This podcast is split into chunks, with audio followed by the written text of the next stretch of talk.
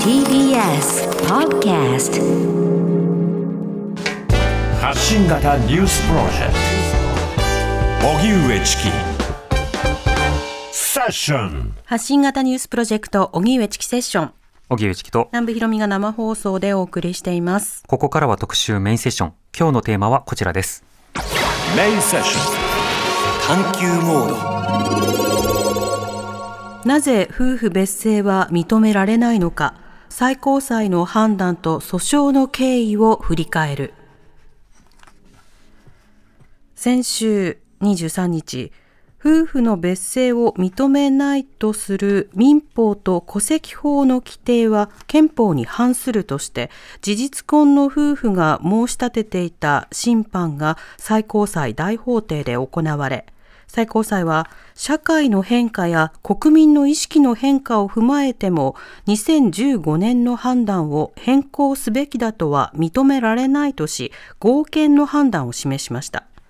今回最高裁は国会で議論判断されるべきだとして立法府での取り組みを促しました。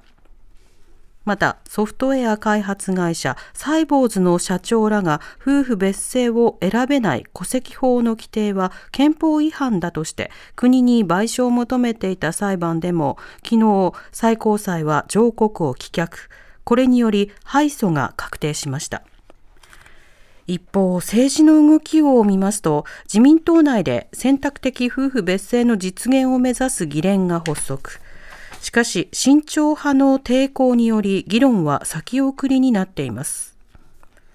法務省によりますと、世界で日本以外にないという夫婦同姓の制度。なぜ日本で夫婦別姓が認められないのか、今日はこれまでの訴訟の経緯や今回の最高裁の決定、そして今後の行方について専門家と考えます。はいちなみにこの問題の慎重派というのは強制的夫婦同姓を、えー据え置きすることを、まあ、望むという人たちということになると思うんですけれども、はいえーなぜ他人の氏などについてそこまで介入をするのかなどいろんな疑問を持たれる方もいらっしゃると思うんですね、えーそういったことを考えるためにまずは司法の場でどんな議論がなされているのかということを今日は振り返っておきたいと思います、はい。では、今日のゲストをご紹介してまいります。まず、弁護士の寺原真紀子さんです。よろしくお願いいたします。よろしくお願いします。お願いしますえー寺原さんは現在弁護士として主に女性や LGBTQ に関する問題に取り組んでおられて今回の夫婦別姓訴訟の弁護団にも参加していらっしゃいます。そしてもう一方東京都立大学教授で憲法学者の木村壮太さんです。はい、よろしくお願いします。よろしくお願いいたします。木村さんのご専門は憲法学。著書に憲法学者の思考法ほとんど憲法共著に難しい天皇制などがあります。はい、木村さんはあの国会問題ではあの僕の相方をしてますけれども、今日はあの夫婦別姓の話でよろしくお願いします。はい。はい、でこの夫婦別姓、制度的には夫婦同氏ということになるとのことなんですが、これ改めてどういった制度なんですか？はい、えっ、と、民法ではですね、750条という条文で、夫婦は婚姻の際に定めるところに従い、夫、または妻の氏を称するとしておりまして、はい、まあ、婚姻した夫婦が別の氏を名乗ることは、あの民法は想定していません。うん、これを受けまして、戸籍法では74条で婚姻届を出すときに、えー婚姻をしようとする者は、えー、3の事項を届け書きに記載する。で、えーそこに夫婦の氏というのが入っております。はい、で、えー戸籍法第6条ではですね、戸籍というのは、えっ、と、お市町村の区域内に本籍を定める一の夫婦及びこれと氏を同じくする子ごとに、つまり同じ戸籍の中にいる人は全員同じ氏であるという同一氏、同一戸籍の原則に基づいて編纂されるとなっています。で、はいあのちょっと注意をしてほしいのは、えっ、と、夫婦同氏って言いますと、その変えない方の氏っていうのは変わらないっていうイメージがあるかもしれませんけれども、うん、実はそうではなくて戸籍法上は新しい戸籍を作ってるんですね。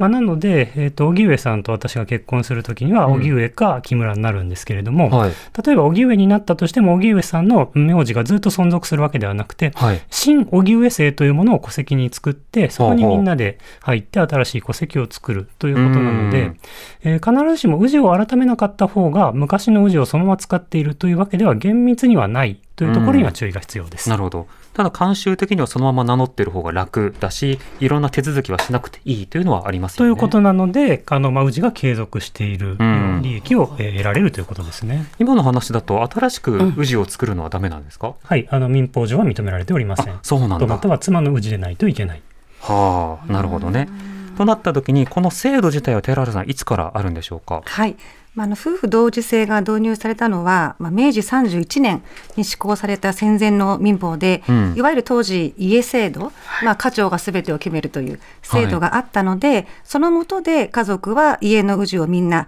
名乗るということにされた結果、夫婦が同じ氏を称するという制度が採用されました。うん、でその後昭和22年に施行された現在の民法で、えー、今の家制度というのは廃止をされたわけですけども、はい、えー、それでもかかわらず、その名残である夫婦同時性だけが維持をされたということで、まあ、当初から批判の声があったという状況です。うんあの随分長らくの制度ということですけれども、これ、寺原さん、この氏があの変更になってあの好きな名字がそれぞれ選べないということこれによって実質的にどんな問題が今指摘されているんでしょうか？そうですね、まあ、まず素朴に考えてあの自分のもともとの氏というのは、まあ、生まれた時からずっと使っているもので、うん、あのその中にいろんな、まあ、思い出だったりもちろんあのキャリアだったりい。ろんなものがくっついてくるわけですよね。はい、でそれをしていくうちにそのあの司法の場では、まあ、人格的利益というふうに言ってますけども自分の人格の一つにもうあの氏が使命がなっていってると、うん、でそれを、まあ、自分で変えたい場合は全然いいんですけどもやっぱりそれを変えたくないよという場合でも、まあ、今の制度だと強制的に型は変えなきゃいけないいけないということで、まあ、ちょっと自分のアイデンティティに反するというところがまず根幹だと思います。うん、であのそれに加えてえ具体的な不利益としても例えば今回のあの第二次訴訟のあの原告さんの中にも、えっと、大学の先生がいらっしゃるんですが、はい、あの自分のもともとの名前で書いた論文というのはたくさんあって、うん、それを検索するとその名前だと出てくるんだけども戸籍上その変えてしまうとその名前ではもう検索できなくなってしまうので、えー、あの仕事上も明らかな支障があるといった方もすごく多いですね。うん、なるほど。この論文によるその支障ということについて木村さん、あの中にはね、あのそんなんその名前が変わったってあのいい論文書けば名前が売れるんだからそこまでの研究者だってことだろうみたいなことをあの一部議員の方が一時期書いたりしてましたけれども、うん、この実はどういうふうな困りごとが研究者の場合あるんですか？えっ、ー、と、そうですね。あの、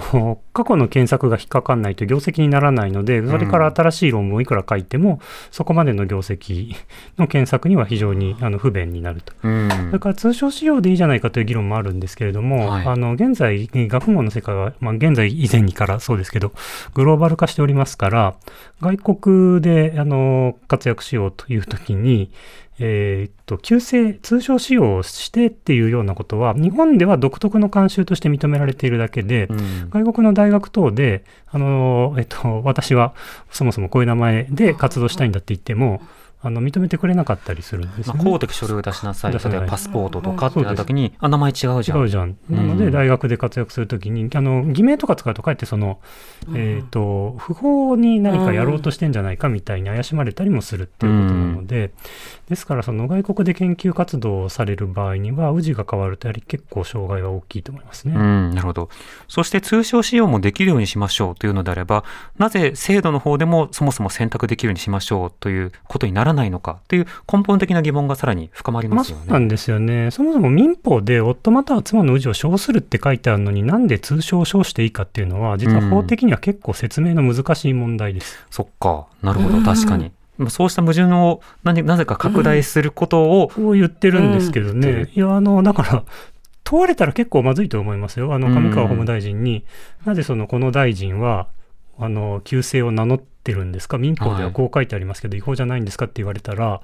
私が法務大臣にならちょっとすっきりした説明はできないですね。うん、むにゃむにゃという感じですかね。むにゃすると思います。はい。はい、寺原さん、あの、こうしたその問題、はい、あの、そもそも選択的夫婦別姓、これやった方がいいのではないかという問題、あの、たびたび指摘されているということですけれども、政府や国会、この間、どういうふうな反応だったんでしょうか？そうですね。あの世論の高まりを受けて、もうすでに平成8年の時点で法務省の方で、まあ、法制審議会というところが選択的夫婦別姓を内容とする法律案の要項というものを作っています。うん、でそれ以降、野党や公明党の方からもそのための民法改正案というのがあ何回も提出され続けていると。はい、しかし、まあ、強硬な反対があって、審議すらされないまま、まあ、廃案と再提出が繰り返されてきたという状況です。うん、で日本政府はその国連の方からも女性差別撤廃委員会というところから、まあ、2003年から複数回にわたって、まあ、夫婦同時性は差別的だから改正するようにと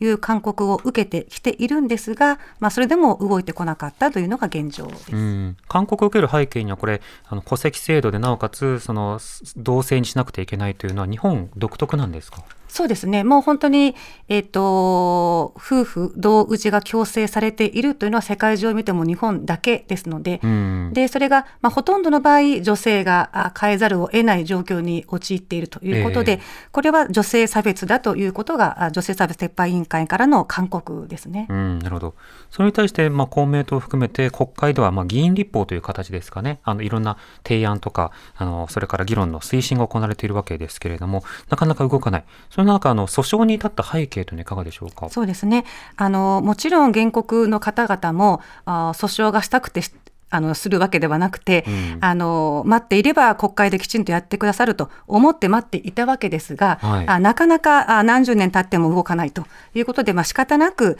えー、訴訟を提起したというのが2011年の第一次訴訟になります。うん、でそれに対して2015年に、えー、最高裁の大法廷が合憲判決を出したので、はい、えー、やむなく2018年に第二次の訴訟を提起したという経緯です。うん、でこの間にも世論の方は刻々と変化をしていまして今年3月の日経の世論調査ですと賛成が67%反対が26%ということで賛成が反対を大きく上回っているという状況。ですね。はい。うんうん。はいこれあの今待っていてもなかなか動かなかったから訴訟だっていう話ありましたけどリスナーの方からもこういったメールいただきました、はい、えー、ラジラジオネームプラム村さんからのメールですありがとうございます、えー、私は2016年に夫と婚姻関係を結びましたが当時はそのうち選択的夫婦別姓になるだろう。そうしたら旧姓に戻そうなどと楽観的な気持ちでした。旧姓を使うことで不便を被ることは日常的にあります。仲良く暮らしてはいるのですが、あまりに見通しが立たないので、一旦離婚してしまおうかと夫と話しています。選択的夫婦別姓に反対する方々がイメージしている家族の絆とは何なのだろうと疑問に思います。明日新型コロナウイルスのワクチン職域接種をする予定です。問診票の氏名欄に社内通称である旧姓と戸籍上の氏名のどちらかを記載するのか迷ってしまいました。普通に考えれば自治体から届いている接種券と同じ戸籍上の氏名を記載すれば良いのでしょうが身分確認に使うという社員証には旧姓の氏名が記載されています、うん、周りの社員証は男性ばかりでこんなことで迷っている人は一人もおらず思わずメールしてしまいましたと、うん、プラム村さんからいただきました。よ、はい、木村さんの、まあ、そろそろできるだろうと思っていたら全然できないじゃないかっていう このご意見いかがですか？いやあの分かります、うん、あの法制審もあの案を出していて、はい、これはまあもうそろそろだろうっていうのは私の学生の頃に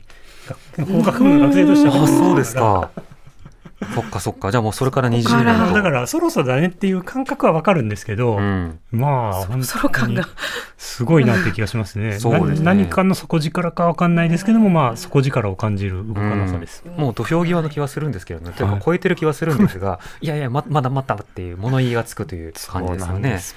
でこの寺原さん、この訴訟スタートしてから、はい、第一次訴訟と第二次訴訟と訴訟が進んでいくわけですけれども、第一次訴訟ではどんな主張をされたんですか？はいあの主に3つの憲法違反を主張しました、はい、1つ目は氏の変更を強制されない自由の侵害ということで、まあ、結婚しようと思うと必ずカップルのどちらかが名字を変えなければならないというわけですけども、うん、変えたくないと思う人にとっては強制になってしまうのでその点を主張したというもので2つ目は婚姻の自由の侵害です、はい、で名字を変えたくないと考えるカップルは結婚することができませんので、うん、これは婚姻の自由を侵害しているという主張です。で3つ目が男女間の不平等という主張。まあ、実態として96%の夫婦が夫の名字に変えているという状況がありますので、うん、まあ、ほとんどの場合に女性が不利益を被っているという主張でした。はいまあ、こうしたのその、まあ、訴訟での主張に対して、えー、憲法判断はどういったものになっていたんでしょうか？木村さんいかがですか？はい、これはですね、あのまず自由系の主張ですね、婚姻の自由とか、うちの強制され自由っていうのは、えっと、婚姻による自由の変更っていうのは、当人の意思で婚姻届を出した結果で、そもそも自由の侵害はありませんと。それからあの、まあ、男女の不平等も別に民法750条自体は男の方が変えてもいいって言ってるからあの男女の不平等は法律がの結果ではありません、はい、というのが簡単な理由です。であともう一回読み直してみるとこのその背後には氏なんてかなりどうでもいい法的利益だっていう判断がありそうです。えっと、要約するとこういうことを言っていてまず氏っていうのは憲法じゃなくて立法府が法律で作った法律で与えられた制度である。うんうん、で従って氏がどのような意味のものかは憲法ではなくてあるいは個人ではなくて法律が決める。法律は氏は家族の呼び名で、えー、婚姻時に統一されるものと定義しました。だから、氏が個人のアイデンティティを示すなんていうのは勘違いで法律の理解を誤ってるだけです。よって、氏が個人のアイデンティティのよりどころになるというような前提は前提を書いているっていうような考え方のことを喋ってるんですね。はい、なので、氏の意味を決めるのは国会です、うんうん、え法律です。あなた方がここにアイデンティティを感じても、それは勘違いです。というのがおそらく最高裁のあの一番中核にある柱になる理論だと思います。うんただアイデンティティというのはその何かのルールだったりあるいは愛着だったりあるいは自分たちで育ってきた背景だったり何をそこに抱くのかというのはそれぞれそれこそあの個々人の生きた証によってバラバラですよね。バラバラなんだけれどもいやその意味を決めるのは法律ですからあなたが勝手に勘違いしてるだけです。勘まふれるようなですね、うん、そういう論証になっていて、はい、で10人の裁判官がそうだそうだいいぞやれやれというふうに参考して法定権を作っておるというのがまあ大体私があの分析した結果です、ね、なるほど。あのまあ、自由を侵害されたのになぜなら選択をしたから、そしてあの男女不平等でもない、なぜなら話し合って決めればいいからっていう、まあ、そうしたようなもんあの判決だったということです、ね、その上で、氏っていうのは法律で決まるもんで、うん、憲法とか個人が決めるようなものではないという、まあ、かなり乾いた理論があります。なるほど。これらの問題点、後ほどまた触れますので、ちょっとあのもやもやしたままでいてください。はい、で寺原さんあの、はい、ではこれ、判決を受けて、第二次訴訟ではどういった主張をしたんですか、そうですねあの第二次では、主に2つの憲法違反を主張しました。で1つ目は、第一次とは異なる新しい法的主張で、え夫婦同姓を希望するカップルと、夫婦別姓を希望するカップルとの間の不平等という主張です。うんうん、夫婦同姓を希望すれば結婚できるけれども、別姓を希望すると結婚できないと。いうのは不平等ではないかという主張をしました。うん、で2つ目は個人の尊厳の侵害という主張です。結局今の制度では結婚をするなら名字を変えなければならない、はい、名字を変えないなら結婚できないということで、まあ、結婚か名字かどちらかを諦めなければならないということになってますので、うん、まあ、それは個人の尊厳に反していますよねという主張をいたしました、うん、これ第一次訴訟とは論点が違いますね。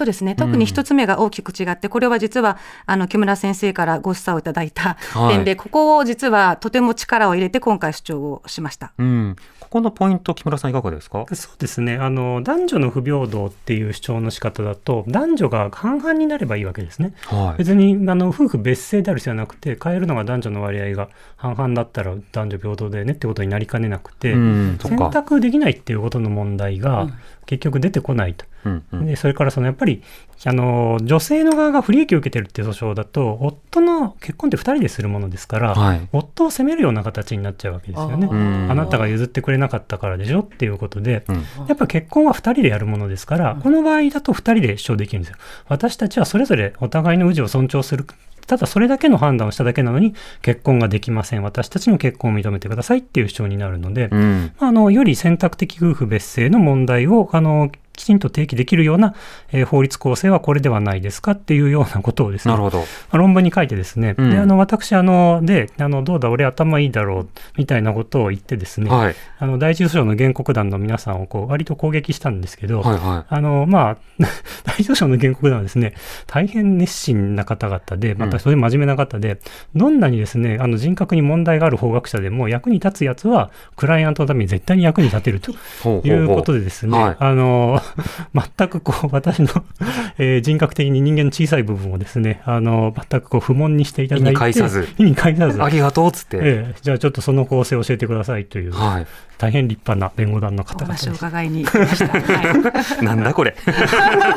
まあ、ということで、今回、敗訴の責任の一端は若干私にもありますので、ね、でもこの論点は、でも実感には合いますよね。はい、もちろん当然、男女間の平等、不平等の問題でもあると同時に、その両方が合意した上で別姓でいたいよねっていうふうに合意したカップルが不平等に合うという状況になるわけですから。で、この第二次訴訟の判決というのは木村さん、どうだったんですか？はい、まあ、簡単に言うとですね、第一次訴訟で言ったこの判決の内容を変える理由はないので変えません。うん、よって、あの話は終わりですと。そういう訴訟になりました、はい、になりましたでもそれおかしくないですか？というのは、第一次と第二次で争われている論点は別ですよね。なんかね、第二次訴訟のこの論点は前提を書くみたいな言い方をしてますね。なので、はい、あのほとんど何の判断もせずに、新しい争点についても判断はしません。うん、でで、前回の判断を改める理由もあの特にありません。っ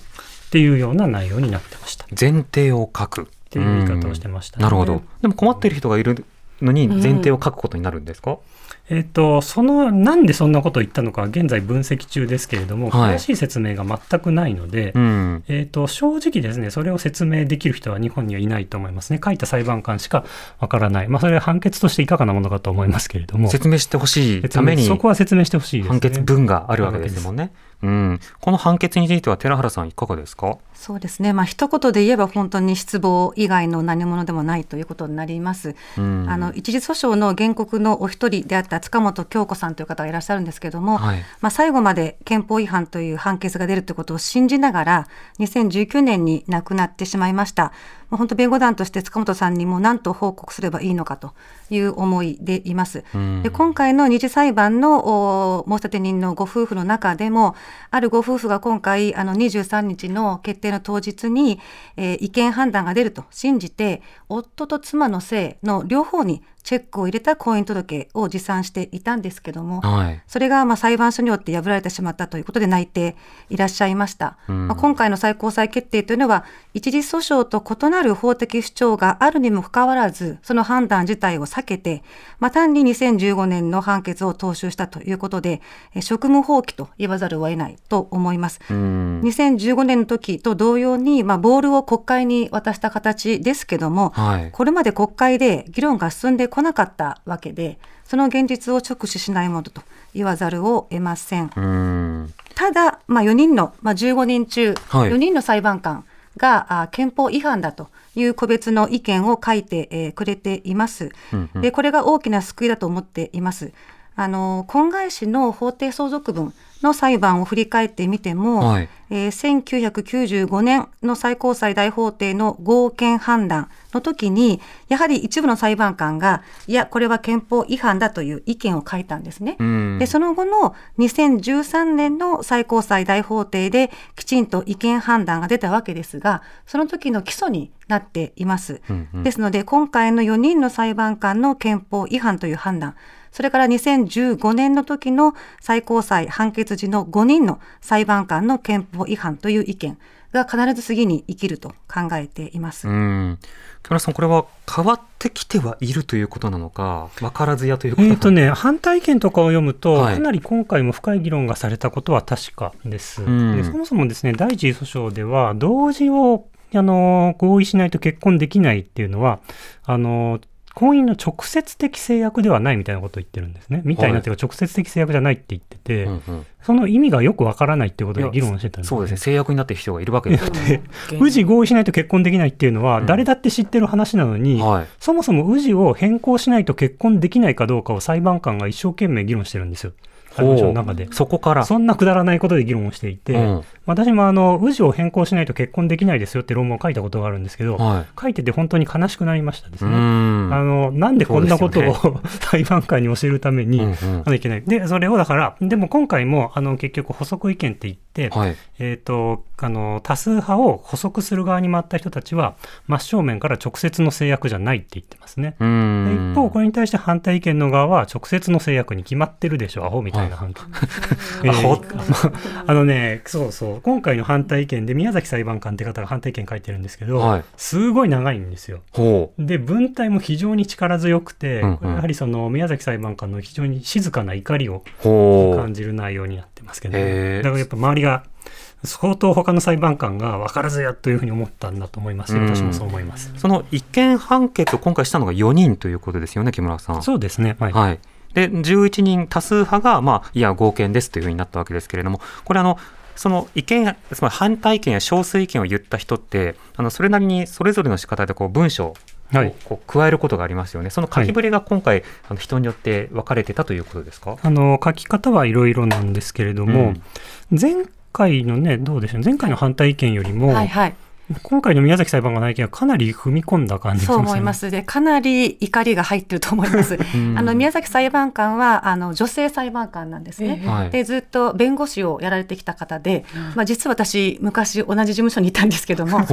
あの裁判官になる時に、うんうん、えーと、それまで裁判官は判決文に戸籍名しか書けなかったんですね。通称名が使えなかった。ですが数年前に宮崎さんがなる時に、うん、いや私は通称が使えないとならないわよと、まあ、そこまで言ったかどうかからないんですけどあのそういうお話があって、はい、その時に裁判所でも判決文に通称書を書けるようになったんですね。そそこで宮崎っていうのが今回も書けるっていうことだと思うんですが、うん、なのでもともと思い入れがあったと思うんですけども、で今回ただその個人的な思い入れではなくて、うん、本的に本当に法的にものすごく理路整然としたあのことを書かれていてかつ怒りがものすごく感じられる文章になっています。うん、なるほど、はい、はいちなみに私の恩師の宇賀克也裁判官も反対意見に宮崎裁判官と一緒に参加しております、はい、なるほど。それは誇らしいですか、木村さん？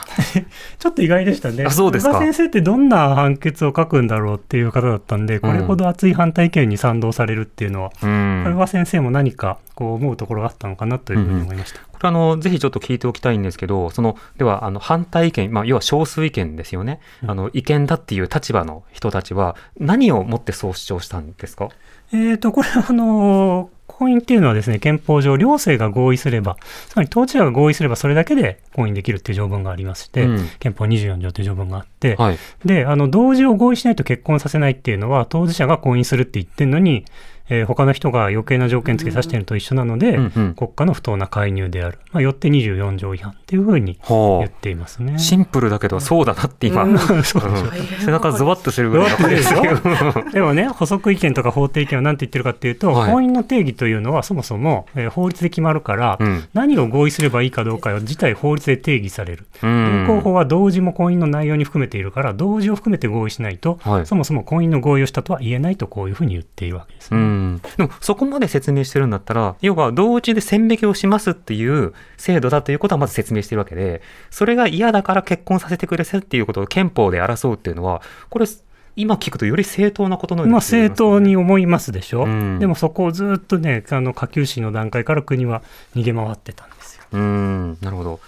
この判断基準などについては寺原さんどう見てますか？そうですね、まあ、この多数意見の補足意見を見ると、まあ、今おっしゃったようにその結婚っていうのが法制度のパッケージだという言い方をしてるんですね。パッケージ、はい、なのでそのパッケージの内容は国が決めるということで、うん、その内容に不満があっても文句は言えないということだけど私たちが主張してたのはそのパッケージの中に憲法上の権利を侵害するような不合意な部分があるので、うん、それを除いてくださいということを主張していたのに、でそれは裁判所が判断することなんですよね、あの人権の権利の問題なので。うん。なのにそれを国会の方にボールを戻して、えー、自分たちが判断することではないというふうに断言をしているので、これは本当にあの不可解だなというふうに思います。うん、多分ですね。パッケージの中にね、あの何を入れるか、例えば法務大臣に敬礼することを婚姻の定義に入れた場合に、うんやだ。敬礼しないと婚姻できません。ってうん。言って、それ違憲でしょって言ったら、いや、パッケージなんでって言ったら、普通怒りますよねって話、それこそあの内心の自由とか、それこそあの僕はだと人格権とかいろんなもの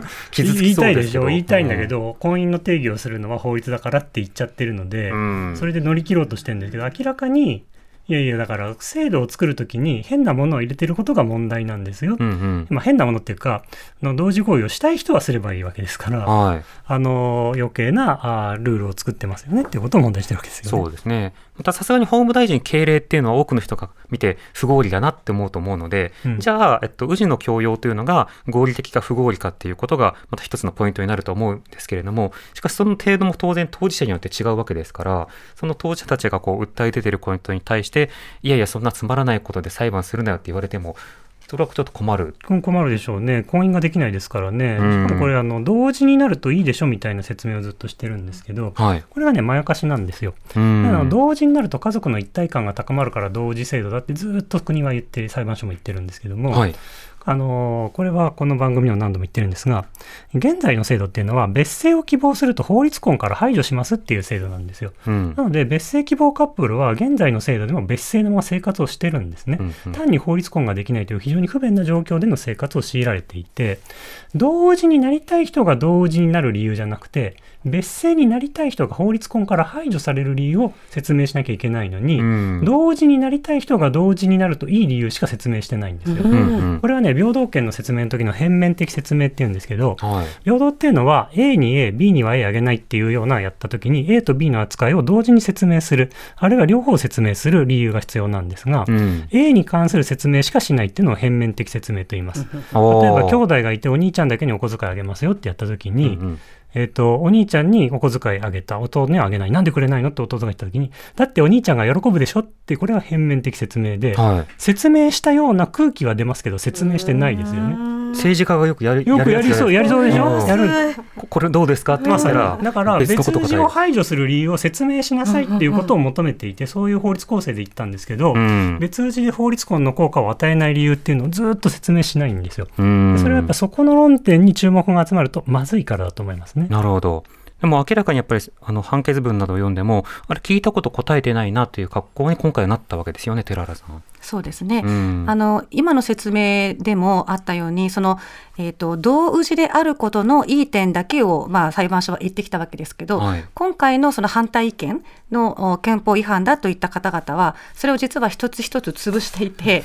あのまあ、それをいいと思う人はいいと思うかもしれないけどもあのそうじゃないこともあるでしょうと、例えばよく言われる、まあ、裁判所が書いてるのは、えー、と同氏になると家族の一体感が高まってうん。絆が強まるねということを書いているんですけどもいやいやと。あの別氏でもあの家族の一体感が強まる人はいるしそれはそういうものっていうのは法律で強制されるものではなくて、ええ日々のあの一緒のこの生活 で信頼関係の積み重ねで作っていくものでしょという本当に真っ当なことを言っていたりしまあます。一体感なる、なんだろうな、こう内面の方向性とか、関係性の方向性まで決めつけていいのだという考えもちょっと怖いですよね。そうですね。だから本当当に国家による介入だと思うので、今回の宮崎宇賀裁判官の中でも、あの意見の中でも、国家介入じゃないかということが何回も書かれていますね。うん。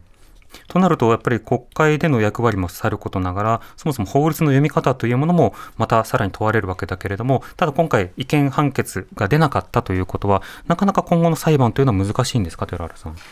あの今回、本当に残念だったんですけども、まあ、原告も弁護団もお誰一人今、諦めてはいません。うんあの過去のそのお婚外子の、えー法定相続分の裁判もそうですけども、必ず、まあ、これ、法理論的に必ず勝つ話なので、ええ。あの繰り返していれば、必ず憲法違反の判断は出ますので、うん。あのそこまで諦めずにあの裁判はやっていきます。もちろん、その前に国会の方で法律を作ってくれればい、いいんです。5時台にしましょう。はい、続きは5時台に。はい。TBS Radio 荻上チキ。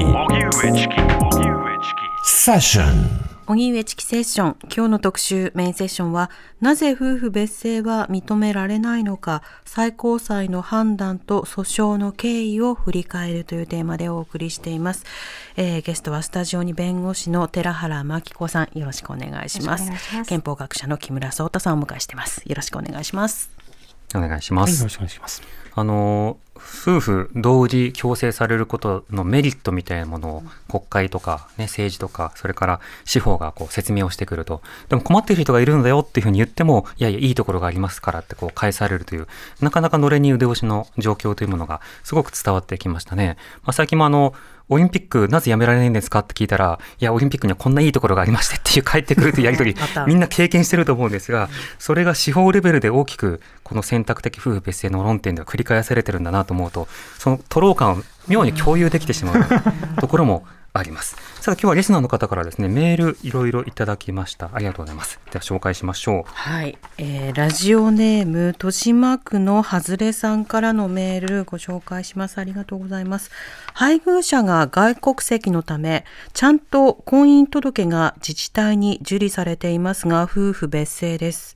夫婦別姓だと家族として成り立たないというようなことを聞くたびに我が家の家族関係が不完全なものだと言われているようでイライラします。国際結婚の場合、夫婦同姓にする方がハードルがあります。夫婦別姓の外国籍夫婦も多く日本で暮らしています。すでに夫婦別姓の家族が日本社会で問題なく生活している中で、日本国籍同士の場合だけ家族が同一の姓でなければならないという認識は説明がつかないと思いますね。といただいてます。はい、それからツイッターでエミさん。エミさん。外国籍の人との結婚だと別姓なわけで、うんうん、彼らの一体感をほったらかしていいのかと突っ込みどころが本当に多いというふうにいただきました。この指摘木村さんいかがでしょうか？本当にその通りだと思います。うん。以上ですね。はい、はい。寺原さんいかがですか？そうですね。あの日本のその外国人と日本人のカップルもそうですし、うん、あの外国では全部あの選択制なわけなので、はい、日本と違って別姓夫婦がたくさんいらっしゃると、うん、じゃあ外国の夫婦はみんな一体感ないんですかという話ですし、うん日本だけが絆を独占、ね、そうですね。で日本内でもその離婚再婚でまあステップファミリーという形で、はい、もうすでにその両親と子供が必ずしも全員が一致していないという家族がもう珍しくはななくなっているので、うんうん、そういう家族の存在を置き去りにした議論だなというふうに感じます。そうですね。ちなみに国会でも、ね、養子縁組とか里親とかいろんな家族の状態によって違う名字名乗っていることありますけどそれは子どもの福祉に反しないんですかっていうことを聞いてその児童福祉の担当がいやそんなことはありませんと。それぞれが名乗っていてもちゃんとあの他の家族と同じように育てるようにしてますっていうふうに言ってでその現地を引き出した後ということは家族の絆は別に関係ないじゃんっていうのは結構ユニークにやり取りがあったりしましたけれどもね。うん、では続いて。はい。ラジオネーム猫さんから女性の方かな、えー、私は選択的夫婦別姓について賛成ですというか反対する理由が理解できません。私が結婚した際は、えー、私が姓を夫側に変えましたが仕事は旧姓で続けています私は人生の中で名字が変わるのってちょっと面白いなという気持ちと、夫の姓が珍しい名字だったこと、私の旧姓がとても日本の中で多い名字だったことが理由で変えました。うん、変えたことに後悔はないんですが、書類や様々な場面での手続きなど面倒ではありました。変えたくない人はそのままでいいし、私のように変えたい人は変えたらいい。そういう制度にしようという案に反対するというのはとても傲慢だと思います。隣の家の人が今晩何を食べようがどこに行こうか関係ないのと同じで別姓の家族がいても自分の人生にもこの世界にも特に影響はないと思います、といただいてます。そうですね。そうなんですよね。だから世論調姓とか取るときも夫婦別姓に反省ですかとか取らずに、はい、別姓希望カップルに法律婚の選択肢を認めるべきですかみたいに聞いた方がいいです。ね。もうちょっと言えば別姓希望カップルに法律婚の選択肢を認めたときにあんたになんか不利益ありますかってきを世論調査にしてほしいですね。はい、なんとなく気に食わないぐらいしかなかなか出てこなそうではありますけど、寺原さんいかがですか？そうですね。あの、反対とか慎重の方がおっしゃるのが、うん、まあ、伝統だからと、夫婦同時は日本の伝統だから、それを変えることはできないというふうにおっしゃるんですけども、うん、実は今回のあの反対意見の、その憲法違反だと、海田裁判官がおっしゃってるんですけども、はい、そのそういうふうに夫婦同時性が日本にま定着しているかもしれないけども、それは個々人の、まあ、少なくない人々の痛みの上に成り立っているものだと、うん、その変えたくないのに変えている人がいる、そして、えー、旧姓を通称という不安定な状態でしか使えないという不利益を被っている人々がたくさんいる中で定着を無理やりしているものなので、えー、その痛みを無視はできないでしょってことを言っているので、まあ、それを申し上げたいですね。うん、そうですね。伝統だから変えられないというのはそんなことなくて、うん、当然その伝統をどうするかということをその都度判断した上で改変していくということが私たちはできるはずですからね。続いてのメール。はい。ラジオネーム、いろはにポテトさんからメールです。ありがとうございます。先日、最高裁判決で、今の強制夫婦同姓が合憲とされた際に、最高裁判事に女性が少ないからこういう結論になるのだという見方もされていましたが、女性の私からすれば、その見方さえも少し腹立たしいです。確かに結婚して性が変わるのは圧倒的に女性が多いことは事実ですが、その不便さや、えー、不快さは女性という当事者じゃないと想像すらもできないのでしょうか。女性の人生も一人の人間の人生として尊重されるならば、男女比が入れ替わったら結論が変わるというのもおかしいと感じます。クォーター制などの取り組みを決して否定するわけではなく、それはそれとしてもちろんどんどん進めていくべきで、その進化していく段階で今パワーのある人たちが想像力を持たなくていい理由にはならないと思います。私自身は結婚して性が変わってから結婚する前の生まれた性の私の人生は自分の感覚としてもキャリアとしても途切れてしまった感じでずっともやもやしています。結婚して夫婦で同じ性を名乗りたい人たちはそうすればいいじゃない。選択的なんだから邪魔しないでよと怒りさえ感じも覚えますと。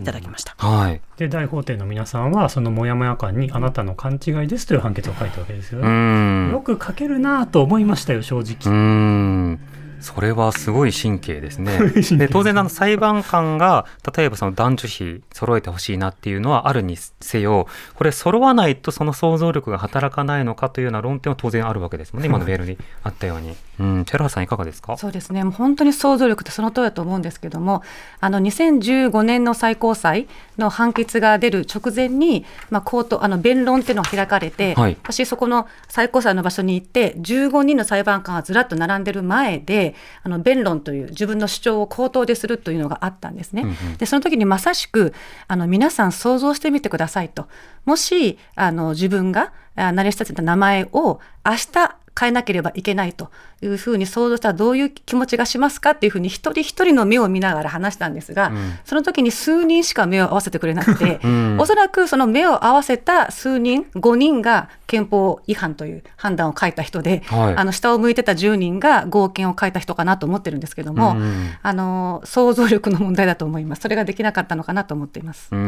そうしたその実際の生活でどういったような姿があるのかということいろんなところで見せていくこと知ってもらうということも重要なのかなますね。続いてのメール。えー、ラジオネームはない方かな？ない方ですね。え、はじめまして。私は夫婦別姓には反対です。やはり夫婦は結婚は一緒になるので一体感があるので夫婦は同姓が良いです。また子供がどっちの姓にすればいいのかわからないので混乱するように思います。ただ選択的夫婦別姓という選択することはできないのはちょっとおかしいとは思いますといただいています。うん。